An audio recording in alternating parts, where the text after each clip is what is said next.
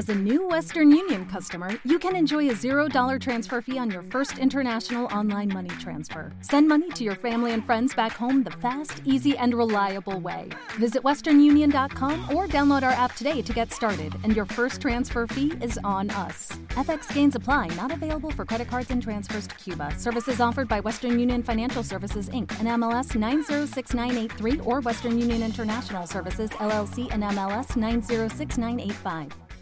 ¿Cómo le va, doctor Varela? Que dice el bigote Acosta lo saluda. ¿Cómo anda usted? Buen día, bigote. ¿Cómo le va a usted? ¿Qué tal? Bien, esta es una, una crónica de ahora mismo, pero vamos a manejarnos con el pasado y con el futuro. Eh, eh, eh, doctor Varela, cuando usted llegó a Rosario a estudiar, ¿esta, ¿esta ciudad es la que usted ve ahora? No, no, era una ciudad mucho más tranquila, era una, una parsimonia permanente, con una cadencia muy de, casi de, un pueblo, una ciudad, una ciudad chica, muy parecida a los pueblos del interior, ¿no? a lo que tenemos como reflejado ahora los pueblos del interior. Después la, la, vi crecer, eh, hubo un periodo, una primavera que tuvo como que se conjugaba un determinado avance eh, en, las obras en las obras privadas y en las obras públicas eh, y, mantenía todavía eso de, tener de la tranquilidad incluso una, una, cuestión quizá menor pero hasta el, tráfico vehicular era, era mínimo también. Una, una, ciudad perfecta fue. Y, y, esa facultad de abogacía de derecho para decirlo de esa facultad de Derecho era fragua de ideologías, era un sitio para, para encontrarse. Había, era un eh, colectivo, era un colectivo hermoso. Por eso yo cuando a veces hablan de, a mis hijos, a, chicos que son más, jóvenes, eh, yo les digo siempre que vayan a la, facultad a, como de lugar, porque más allá de, del resultado que pueden obtener con, el título, incluso el título mismo, es subirse a un colectivo en donde cambia todo, hay un cambio cultural enorme, donde te encontrás con, con mujeres y con, con hombres que, que, están en, en, otra en otra línea, como, como si fuese un jugador de fútbol que va a jugar a, las ligas de, Europa. Hay, hay, un tráfico de información y de, preferencias compartidos que hacen que uno crezca, ¿no?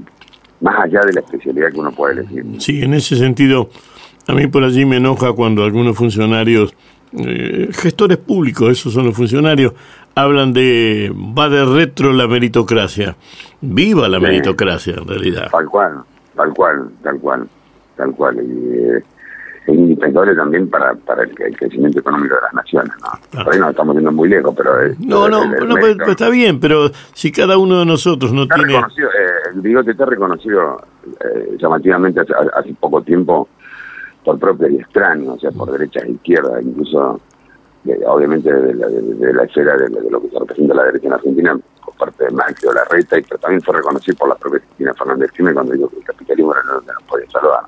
Con lo cual ya creo que esa discusión está zanjada, Esa disfunción antigua entre socialismo y, capitalismo creo que está zanjada. No, no, no hay otra manera de salir y el crecimiento que no sea a través de las reglas del capitalismo. Obviamente que teniendo cuidado con de parte del Estado con respecto a, la, creación de oligopolios o monopolios por parte de los privados. Está. Eh, ¿cuándo, de Carlos Varela se convirtió en el doctor Varela? ¿En qué año se plantó frente a, bueno, tengo, tengo un título, tengo un bufete y puedo empezar a laburar? En el, año 93.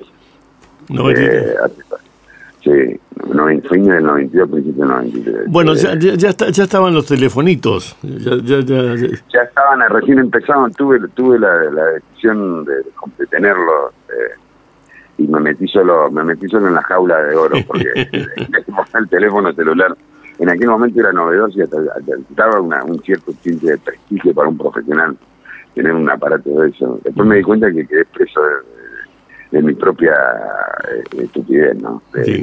Porque precisamente cuando uno trata de, apartarse un poco del mundo, de tener un poco de libertad, lo primero que uno debe eliminar es la comunicación telefónica, porque con el teléfono móvil parece lo persiguen a uno a donde vaya.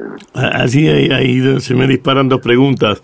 Una eh, es Eh, yo soy absolutamente natural de, de, un mundo que no era digitalizado. No, Soy analógico. Yo también, yo, quizás quizá un poco menos que, que, usted, Bigote, pero sí también de del mismo sentido. ¿Y, y, cómo, y, cómo, y, cómo, ¿Y cómo se maneja con la velocidad de la digitalización? Hoy... No, mal, mal, mal. Hago, tengo gente que trabaja para mí, que lo hace hasta, se me complica a mí, para que tenga una idea de, la, ignorancia supina que tengo para el manejo de los medios electrónicos, yo hasta me cuesta hacer una transferencia de, dinero, una transferencia bancaria. Hasta a ese nivel hablamos. yo lo mando, lo mando a hacer. La, otra cuestión es plantado sobre... Me, genera, me genera, como me doy cuenta de mi incapacidad, me genera una frustración y trato de no, hacerlo, para que no se para que no quede en evidencia de que no lo hago. Para, no encontrarse con el fracaso del online. del... Exactamente. Eh, para que los otros tampoco se enteren, lo mando a hacer como si yo, como si lo dejase de hacer por una cuestión de tiempo. En realidad no lo hago porque no lo sé hacer. Eh, y sobre esto, cuando eh, sobre ese década de 90, para plantar un, punto genérico que todo el mundo entienda, eh, ¿a qué se pensaba dedicar? No, empecé, uno va haciendo un poco el fuerte de los dientes, ¿no? Uno va tratando de, armarse, pero tampoco tiene ningún tipo de certeza, uno tiene un optimismo eh, absoluto, de, una, cierta eh, esperanza de que, le va a ir bien. Uno es más o menos como ese personaje de Cándido el optimista de Voltaire, ¿no? Cree que todo lo que pasa es bueno, que no tiene una visión pesimista de determinada de la vida. Después eh, me empiezo a advertir que, que, los fracasos son más comunes que los éxitos, ¿no? Por una propia cuestión de, que la escasez del éxito es precisamente lo, lo que lo hace tan, tan deseado. Claro. Eh, Ahora, pero, pero, pero Varela era finalmente no un gringuito, porque el apellido Varela muy gringo no es. Sí, pero, no, pero, era, pero era, un era, un pajuerano en la ciudad. y Era, era, no, pero ahí, ahí, ahí, ahí, puedo, puedo controvertir. Eh, precisamente, yo al venir de un pueblo, y creo que usted, y esto y esto va, va a coincidir a, partir de la misma explicación que voy a dar. Nosotros en, el, en los pueblos teníamos acceso a, a determinada vida que, que, en las ciudades, de hecho mis hijos no lo pueden hacer. Nosotros salíamos de, a las a los, de los 6 o 7 años salíamos a las 8 o 9 de la, de, la, mañana de nuestras casas y volvíamos a las 10 11 de la noche. Sí. Estábamos todo el día en la calle, de jugar al fútbol, jugar a, todos los deportes, rugby, tenis, lo que sea. E incluso íbamos a los clubes, ya con 12 años, 13, a jugar al codillo, al tute, al póker, al pool, al, al billar, al, al, casino. Eh, eh, teníamos una vida que de, del pibe de 24, 25 años de Rosario. Cuando nosotros venimos a Rosario, lo que nosotros consideramos como, como algo eh, normal, eh, nos damos cuenta que no era normal, que, los compañeros nuestros de ese colectivo, que es la universidad, que normalmente son en, las ciudades de las clases más acomodadas, eh, que habían sido criados o protegidos entre cristales. Eh, nosotros teníamos una, experiencia de vida eh, eh, totalmente diferente, más amplia. Y, eh, incluso el hecho mismo, el, incluso el hecho mismo de venirse de 17, 18 años a Rosario sin el control de los padres, mm. eh, eso también era, era, como que marcaba una diferencia. Había una cierta, en términos relativos, había una cierta superioridad de vivencias ocurridas de cada uno. ¿no? Eh, sí, cada uno de nosotros finalmente fue un, un inmigrante y una cultura de inmigrante implica ciertos callos para algunas cosas. Eh, don Carlos Varela, ¿hay algo en esto que es necesario plantear. Eh, me dice usted, caballero, que la Rosa de los Vientos lo fue acomodando. Eh, yo no no, no, no, no, ejerzo el derecho, tengo cierta aprehensión con el derecho, pero hay algo, que, hay algo que tengo entendido después de tantos años de periodismo. Todo el mundo, toda persona tiene derecho a una legítima defensa. Planteado esto de todo el mundo tiene derecho a una legítima defensa porque estamos hablando de una como sea una democracia en donde esto debe sostenerse como fundamento, da lo mismo si es un tipo que chocó, un tipo que malversó, un tipo que asesinó, lo que sea. Y, no me tengo que enojar con que eh, alguien a quien a lo mejor me hecho algo a mí eh, sea defendido. Y que charlando con ese defensor, el tipo es una persona común que le gusta, como en mi caso, Colón de Santa Fe, y conversemos de Colón de Santa Fe, y, pero después en, en, la ejecución de su laburo, sea implacable tratando de defender a, a quien le dijo defendeme. Eh, ¿Cómo se maneja eso que en el fondo es una contradicción de vida? Yo, mira, eh, mire, hay una cuestión que es, que es eh, difícil de asimilar, no de entender, de asimilar, que es que los que ejercemos el derecho penal, lo que hacemos es defender las reglas de juego. No defendemos nombres propios, ya no defendemos a Juan Pérez, a, José García, a, a María Escudero por decir nombre al azar. Mm. Lo que uno defiende es que, que, una persona que está acusada eh, de un delito tenga sus garantías respetadas y que, y que el proceso que se, que se dispara en su contra sea de acuerdo a lo establecido. Es decir, eh, no, no, importan los nombres propios, uno lo, que pretende es que si a una persona se le acusa de una cuestión, de una conducta que encuadra en un tipo penal, que esa conducta encuadre correctamente en el tipo penal que escoge el fiscal. Es decir, que para marcar un error quizás por, por una voracidad punitiva que pueda tener un fiscal y decir, no, mira, esta, figura penal que vos, elegiste para esta conducta no corresponde, corresponde otra, es diferente y que quizás tenga una pena menor. O el procedimiento que se hizo para tratar de probar la responsabilidad penal eh, de, esta persona, lo hiciste mal porque fuiste, allanaste una casa sin orden de allanamiento, de intervención telefónica sí. ¿Y, cuál, fue el primer juicio que, que, si se puede nombrar, el primer juicio que... El primer el primer caso que tuve eh, era un chico que se llamaba eh, Sosa de apellido, Augusto Sosa, y que tuve tanta... Eh, una secretaria de un juzgado de instrucción, en aquel momento la, justicia tenía un trámite diferente me, me, me deniga una, un pedido de libertad, lo que era un cese de prisión. Y me dice casi en broma, porque después con el tiempo me di cuenta que fue casi casi una, una, broma, un, un, sarcamo para, o un derecho de piso de, al ser un Benjamín, no de abogado. Y me dice, pero yo te fallo esto, pero quédate tranquilo que la Cámara posiblemente eh, te, lo, te lo va a conceder. En todo caso, anda a hablar con el camarista cuando te, te toca. Pasan los días, yo ah, meto la apelación y cometo un acto que no se hace nunca. Pido hablar con un camarista, que ya está jubilado, por cierto, y el, el, camarista me atiende, pero por sorprendido de la, de la caradura mía. Una caradura que, porque yo tampoco tenía noción de que lo que estaba haciendo no, no, no se hacía.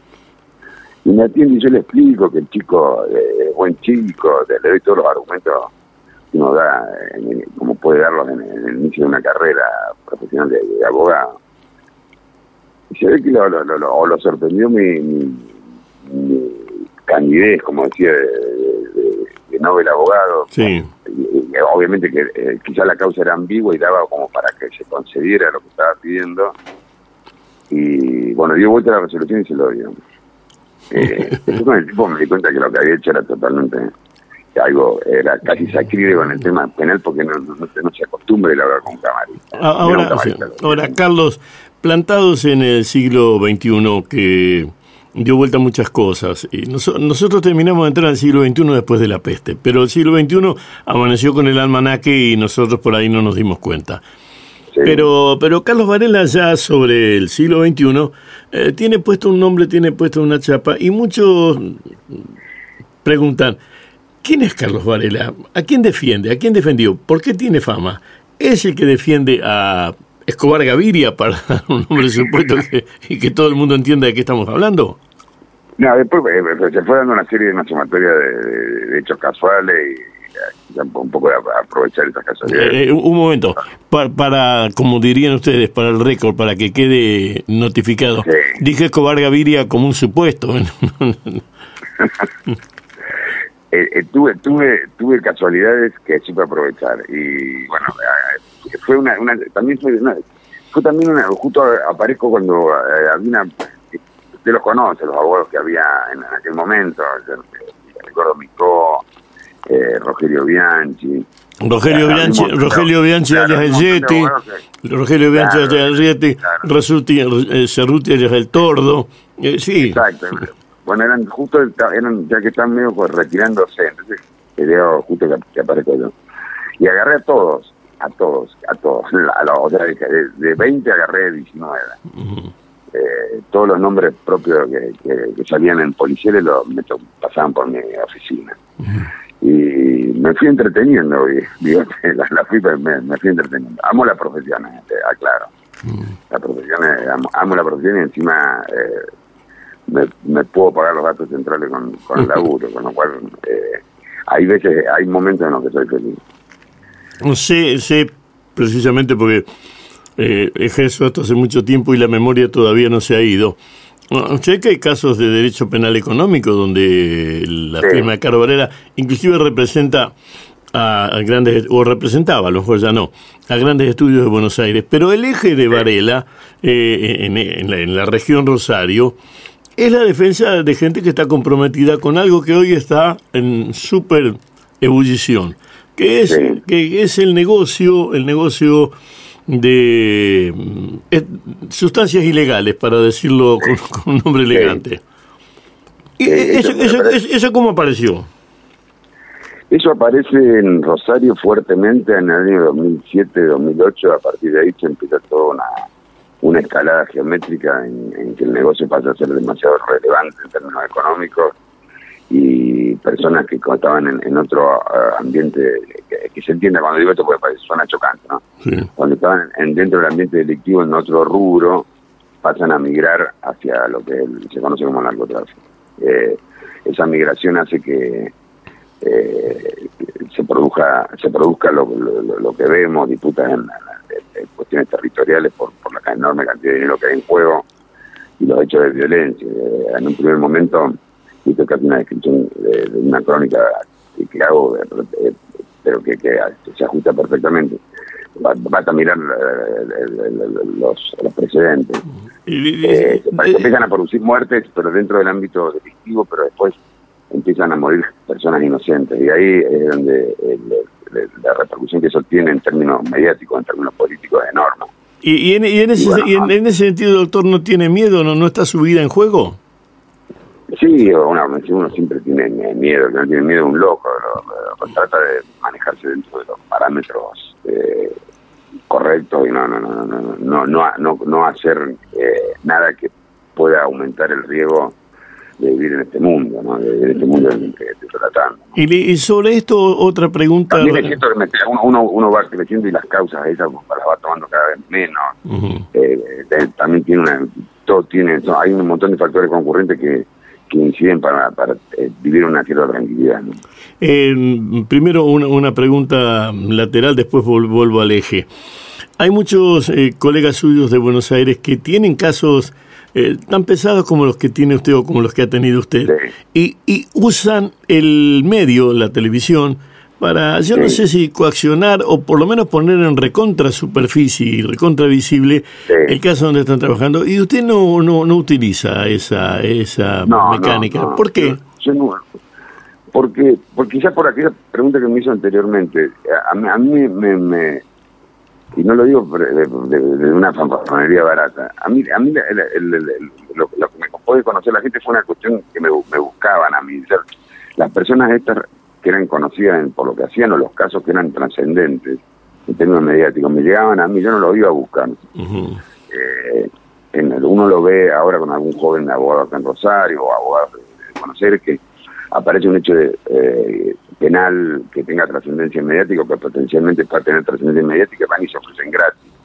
Porque eh, es, una cuestión de marketing, el hecho de aparecer en los medios presuntamente generan mayor clientela. Eh, yo creo que es algo de muy vuelo corto, la, clientela se, genera con, el boca a boca y con, tener eh, algunas eh, partidos ganados o, algún éxito en la mejoría procesal. Fíjese. Las ¿no? lo saco del eje, pero vamos a volver rápidamente.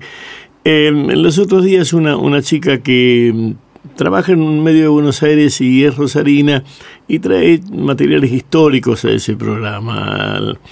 La piba que labura con Carlos Pañi, eh, Perochena es el apellido. Trajo el caso de Chicho Grande y Chicho Chico Eh, ah, yo participé en una lateralidad que es haber encontrado, me ayudaron, eh, una mujer de unos ojos verdes sensacionales, una mujer ya grande, Agatha Galifi. Y peleamos con otro periodista desaparecido a quien admiré mucho, el Pollo Palacio, sobre quién hacía la nota y la no nota. La piba no siguió para ese lado, pero yo pensaba, eh, el chicho grande, eh, para no tener líos con la policía de acá, con la que evidentemente no se llevaba muy bien, se rajó por varias eh, eh, por varios caminitos laterales se rajó a Italia, a Sicilia. Y el modo en que se escapaban los delincuentes de lo que era la justicia indicaban que la justicia a la justicia le tenían miedo. En cambio, los delincuentes de ahora a la justicia no le tienen miedo, la enfrentan. Para eso está Varela. Eso es lo que estoy planteando. Sí, sí. Eh, también es cierto, aportando a lo que, a lo que usted dice, y me parece eh, linda la, la, anécdota. También es cierto que eh, Chicho Grande, Chicho Chico y todos los, los, los, los, vamos a, los mafiosos.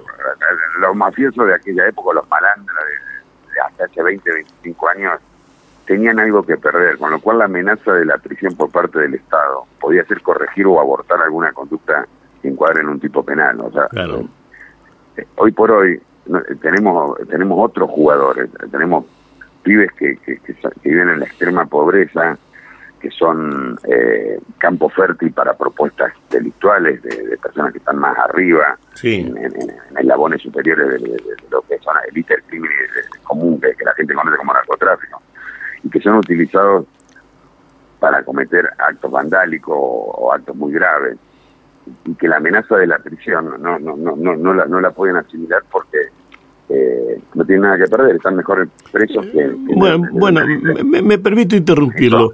Me, permito interrumpirlo. Sobre esto, no digo que sea un dogma, pero no me aparto mucho de esto.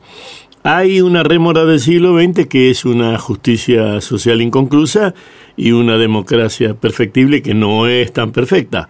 Son deudas del siglo XX, pero el siglo XXI le incorporó tres cosas de las que está hablando usted, que es el código narco, el código narco no tiene amparo, no tiene habeas corpus, no tiene segundo tribunal de asada. El, código narco es sí, no, chao, pum. Eso, eh, el código narco. La eh, con el código narco mm, viene de la mano, de la mano, la corrupción estructural. La corrupción estructural también es una incorporación a la sociedad del siglo XX. Y con el código narco y la corrupción estructural, la inseguridad urbana, que es la violencia urbana. Estos tres componentes son los que en algunos momentos estallan más, en otros estallan menos. Hay quienes sostienen en los lugares donde no estalla es porque un pacto se, interno se cumple y en los lugares donde estalla no se cumple. E, esto es lo que lo que encuadra eh, el tema según veo. Eh, eh, ¿En qué punto estamos en desacuerdo en eso? No, en, nada. Lo, que sí es que hay que apuntar también a, la decisión que hace usted, que, y, esto, perdón para que me, me, vaya a una cuestión más, más puntual de lo que es el presente ese, ese, ese trasvasamiento que hay de, depreciación económica, depreciación social, que hace que, cualquiera esté permeable a cualquier oferta delictiva. Usted tiró como al pasar que empezó a haber corrupción. La corrupción es, en definitiva, si uno la define, es la, la, mengua o la ausencia total de los controles por parte del Estado o, o de controles por parte de los agentes de seguridad del Estado. Sí. Yo lo que he visto replicado en estos últimos días, para ir ahora, sí. es una cosa que me ha llamado profundamente la atención y que, quizás sea algo muy, muy, muy ramplón lo que digo, pero yo he visto proponer recetas, incluso en el programa de PAN, en el programa que tiene en el canal La Nación, eh, lo escuché hablar a, al Conadamona, a los políticos, eh, abogados, hablan todos, todos hablan de la situación de, de Santa Fe, incluso los propios santafesinos, políticos, periodistas, lo que fuese en ningún ninguno lo he escuchado a que hablen de los sueldos de los policías. Y cuando cuando es como que eh, se, tiene por descartado... Eh, ninguno, ninguno, a ninguno lo he escuchado hablar de, qué. De la, mejoría, de la mejoría en el sueldo de los policías. Y cuando vos tenés un tipo que le paga 80, 90 mil pesos por mes, y que después lo mandás al frente, al frente de batalla, y exigir heroicidad, y sos un poco cínico, ¿no? Mm. Eh, yo lo que diría pónganle los sueldos paralelos a, a los judiciales, que, a ver, que, tienen tan buenos sueldos, a los policías que son los que están luchando por nosotros. Pero ese es un tema que, que tabú, que nadie habla de eso. Entonces después se sorprenden de la corrupción que puede tener eh, la policía, por, lo digo por ejemplo, exigiéndole actos de heroicidad, digo, permanente y cotidiano, cuando le pagan dos mangos lo mandan a vivir al lado de las personas que tiene que perseguir.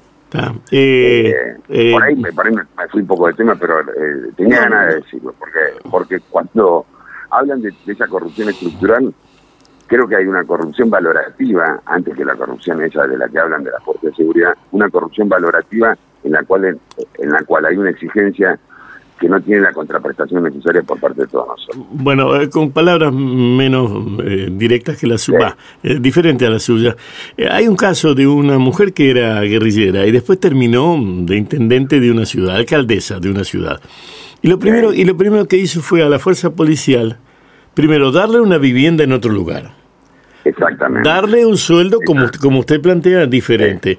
Y darle una escala militar de cumplimiento y una, y una contención familiar. Eh, resuelto, esto, en pocos años en esa ciudad cambió el índice delictual, bajó, bajó muchísimo. No, me extraña, no, me extraña, no me extraña para nada. Yo creo que es de soluciones. Bueno, eh, eh, está bien, pero ¿qué estaba por debajo? Lo que por debajo estaba lo que está diciendo Varela, un buen sueldo, un respeto, una ubicación social y un sistema militar de mando para que eso tenga una pirámide que es la que se ha perdido. La horizontalidad mata en ese sentido. Eh, la, horizontalidad mata, mata, mata eh, sí, provoca, genera el, disturbio. Sí, totalmente de acuerdo. Ahora, ahora, don Varela, para que mm, la gente diga, ¿y por qué está entrevistándolo a Varela? Ah, hay, hay una, una leyenda que usted es el, el defensor de Pimpi Camino y el hombre que en algún momento atajó penalmente a, los monos. ¿Qué hay de esto? Sí, a mí me ha tocado participar en un montón de causas, sí, he sido abogado de todos ellos, pero siempre con la, con la salvedad de, que, que decía inicialmente, que es, eh, yo jugué eh, los partidos de fútbol dentro de la regla de, lo, que es el fútbol, o sea, tratando de que, que, los jugadores míos, y tampoco, mucho más los contrarios, no toquen la pelota con la mano. Esa fue mi única función. Sí. En algunas causas me fue bien, en otras eh, un empate y en otras perdí. dos, cuestiones, dos cuestiones sobre esto. Primero, eh, socialmente esto lo aisló y segundo, eh, económicamente esto lo volvió rico. No tengo urgencia, sí, estoy mejor que al principio, vamos a decirlo. Había una respuesta, el tema de la plata es siempre un tema bastante complejo para el latino, nunca, usted le pregunta a cualquiera cuánto gana por mes y no lo dice, el anglosajón no tiene problema pero eh, voy a utilizar una, una broma que hacía, mire, dónde voy, a Juan Verdaguer. Sí. Si me preguntan si tengo eh, mucha plata, yo tengo plata para vivir hasta el resto de mi vida, siempre y cuando me muera mañana por la mañana. Sí, era de Juan Verdaguer ese chiste, sí. No, no me ha ido mal, no me ha ido mal tampoco. No, no, ¿Y, ¿Y socialmente? Socialmente, no, no, yo tengo una vida social, obviamente que recibir crítica, ¿no? pero normalmente las personas que lo critican a uno nunca lo hacen de frente, con lo cual lo único que escucha a uno cuando cuando aparece en algún lado es, son cosas lindas. ¿eh? Eh, eh, también es cierto que es cierto también que debe haber pasado usted con, con los años en la, profesión. uno empieza a tener el cuero muy duro y tampoco al inicio por ahí puede pretender dar explicaciones para tratar de revertir una antipatía, pero después se da cuenta que cualquier cosa que, uno explique no va a ser asimilada por el otro, con lo cual es una pérdida de tiempo. Los que te quieren, te quieren, eh, sin necesidad de explicación, y los que no te quieren, no te quieren por más que explicaciones que dé. Entonces no eh, perdamos tiempo, la vida es corta. bueno, eh, eh en, el tango dice que el anciano por la voz tan solo me reconoció. Cuando dice vuelvo vencido, la casita es mi viejo. Eh, ha, vuelto a su, a su pago? ¿Vuelve a su pago? Sí, he vuelto, he vuelto, he vuelto. diga cuál es su pago. diga cuál es su pago. Rufino, Rufino, la, me pongo de pie, la, la, punta, la punta de la botita. La punta de la bota, eh, Avigiato, al por mayor había ahí porque estaban las tres provincias, Santa Fe, Córdoba y Buenos Aires, entonces en aquel momento era era como una cosa muy muy compleja de, de que la, justicia de las tres provincias, se robaban vacas y pasaban todas por ahí. Sí. de aquella época que venimos del cuatrerismo, vengo del cuatrerismo rufinense. no, pero era una ciudad muy linda, era, en los campos no había tanta soja y había mucha ganadería. Sí. Bueno, eh, eh, cuando cuando en todo este, cuando esta zona, en toda esta zona núcleo empezaron a desaparecer los alambrados porque la soja no se escapa, eh, claro. que, cambió mucho el paisaje. Tal cual, tal cual, tal cual, tal cual, buena, buena eh, don, don Varela, me alegró mucho haber charlado con usted. Igualmente, y, y, como quiera que sea, cuídese. Saludos a su socio, cuyo suegro es un tipo a quien yo quise mucho, le aviso. Sí, el Pacha, el, sí, inolvidable Pacha. El, Pachamori. Eh, Carlos, un beso, enorme, un beso en la frente, gracias. Saludos a todos, chau. Chao. Como nuevo cliente de Western Union, puedes disfrutar de una tarifa de envío de 0 dólares en tu primera transferencia internacional de dinero en línea. Envía dinero a los tuyos en casa de manera rápida, fácil y conveniente. Visita westernunion.com o descarga nuestra app hoy mismo y tu primera tarifa de envío corre por nuestra cuenta. Aplican ganancias por cambio de moneda. No disponible para tarjetas de crédito y envíos a Cuba. Servicios proporcionados por Western Union Financial Services Inc. NMLS 906983 o Western Union International Services LLS NMLS 9069 85